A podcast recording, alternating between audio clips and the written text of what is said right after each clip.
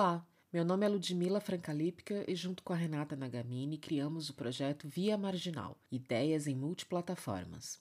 Hoje eu quero conversar com vocês sobre Ana, uma minissérie italiana criada por Niccolo Amaniti. A série, constituída de seis episódios de 50 minutos de duração cada, é baseada no romance homônimo de Amaniti, publicado em 2015. Ana foi transmitida pela primeira vez em abril de 2021 pelo canal Sky Itália e desde novembro ela também está disponível no canal Arte, com legendas em alemão e em francês. Ana despertou meu interesse por dois motivos. O primeiro deles diz respeito ao fato de que ela parece ter previsto a pandemia de coronavírus. O livro foi escrito em 2015 e a série começou a ser gravada seis meses antes da ocorrência da pandemia. Então parece que a série teve um tom meio premonitório, antecipando o que a gente iria viver pouco tempo depois da escrita do livro. Ana é uma distopia mas não é uma distopia futurista, porque a história se passa ali nos anos 2010 mesmo, o que dá uma sensação de que aquela circunstância ali descrita é muito próxima da gente.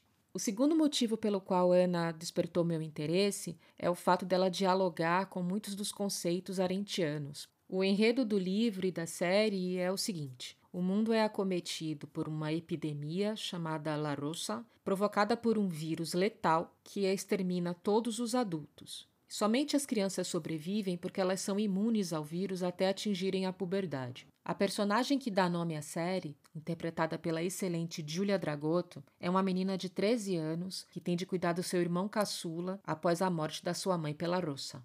O irmão caçula da Ana, o Astor, é um menino de mais ou menos 6 anos e é interpretado pelo ator Alessandro Pecorelli. Ana tenta proteger Astor dos perigos do exterior então, enquanto ela sai para providenciar meios de subsistência para ambos, ele fica na casa da família, que fica numa região isolada, dentro de uma mata. A história de Ana me lembrou bastante O Senhor das Moscas, livro de William Golding, que também retrata uma situação onde as crianças vivem num mundo sem adultos.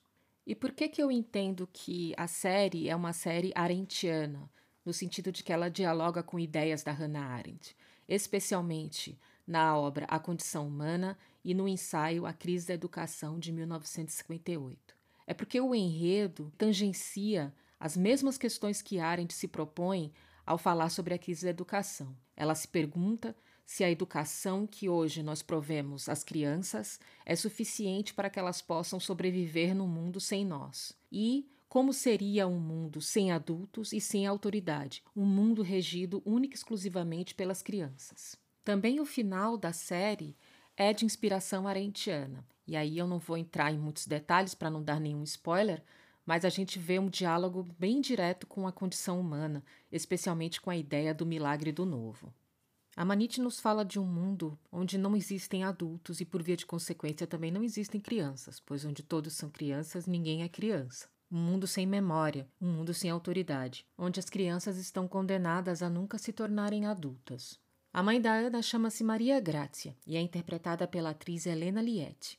Maria Grazia escreve um livro para Ana e Astor, um livro no qual ela tenta descrever tudo o que vai acontecer com ela depois da sua morte e como eles vão conseguir sobreviver num mundo sem adultos. Em seu leito de morte, Maria Grazia pede a Ana que cuide de Astor e que o ensine a ler, porque isso será muito importante para ele. Esse livro será fundamental para a sobrevivência de Ana e Astor após a morte da sua mãe, pois é nele que eles vão encontrar diretivas, explicações e respostas para as situações com as quais eles terão de lidar no mundo pós-apocalíptico. Diferentemente do livro, e isso foi uma opção do próprio Amanite, a série não vai focar apenas na vida da protagonista, mas também se dedicará a mostrar as vidas de outras personagens. Eu vou falar de duas personagens que chamam bastante atenção ao longo da história: o Pietro e a Angélica. O Pietro é interpretado pelo Giovanni Maviglia e é um garoto de mais ou menos 15 anos que faz amizade com a Ana. Ele vive sozinho, à beira de um lago, e tenta de alguma maneira criar algum tipo de ambiente saudável dentro daquele mundo apocalíptico. Ele opta por uma vida isolada, mas ao conhecer Ana, de alguma maneira ele tem um interesse em estabelecer uma amizade e assim ter uma companhia para seus dias. A outra personagem é a vilã Angélica, vivida pela fantástica Clara Tramontano. Antes da Rosa, Angélica era uma menina rica que vivia em uma mansão com seus pais e sua irmã mais velha. Seu nome e suas feições angelicais contrastam com as suas atitudes diabólicas. No mundo pós-apocalíptico, Angélica emerge como uma liderança de uma gangue que ela chama de os azuis e os brancos. Os azuis são as crianças pequenas que são escravizadas pelos brancos, que são as crianças maiores, já entrando na fase de pré-adolescência. Angélica é uma personagem tão cruel quanto fascinante e responsável por cenas memoráveis da série. Sua atitude, sua postura, seu figurino exótico são muito diferentes da postura e da própria beleza da Ana. Enquanto Angélica se apresenta muito mais como uma tirana, Ana se coloca mais na postura de mãe, preocupada que está em cuidar do seu irmão caçula e cumprir a promessa que fez à sua mãe. Apenas um adulto sobrevive à epidemia de Rossa, a Kátia, que fica sendo conhecida como Pitiriduna. Sozinha no mundo de crianças, Kátia acaba sendo presa por Angélica. Prometendo a cura para Rossa, Angélica exibe a Pitiriduna para os seus seguidores como uma prova de que a doença efetivamente pode ser curada. Dentre os aspectos que merecem destaque está a fotografia da série. A história de Ana se passa na Sicília, que, segundo a Marite, seria o cenário ideal porque provê tanto a beleza quanto a feiura, sendo cercada por uma natureza exuberante e possuindo uma arquitetura ideal para aquilo que ele concebeu como sendo o mundo pós-apocalíptico. Um dos pontos mais fortes da série para mim é a trilha sonora, criada pelo espanhol Raul Wilson. As músicas são lindíssimas e lembram muito as composições de Vangelis, especialmente a trilha sonora de Blade Runner de 1982.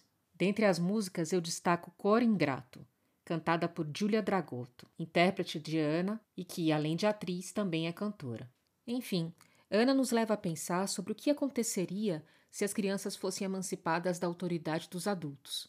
A conclusão é que elas estariam numa situação pior, pois estariam submetidas à tirania da maioria, o que implicaria num mundo inóspito, hostil e violento, onde a própria vida da criança estaria constantemente ameaçada. Essa ameaça não diz respeito somente à violência proporcionada pela tirania da maioria, mas também pelo fato de que, sem os adultos e sem o preparo necessário para a vida, a criança não teria meios, muito menos instrumentos e conhecimento necessários para que pudesse garantir a sua própria subsistência. E daí eu lembro mais uma vez do livro que a mãe da Ana escreve para deixar para ela e para o irmão. Esse livro é a forma que a mãe encontra de deixar os conhecimentos e a sabedoria dos adultos acessível às crianças, a fim de que elas possam se movimentar nesse novo mundo e sobreviver à partida dos adultos.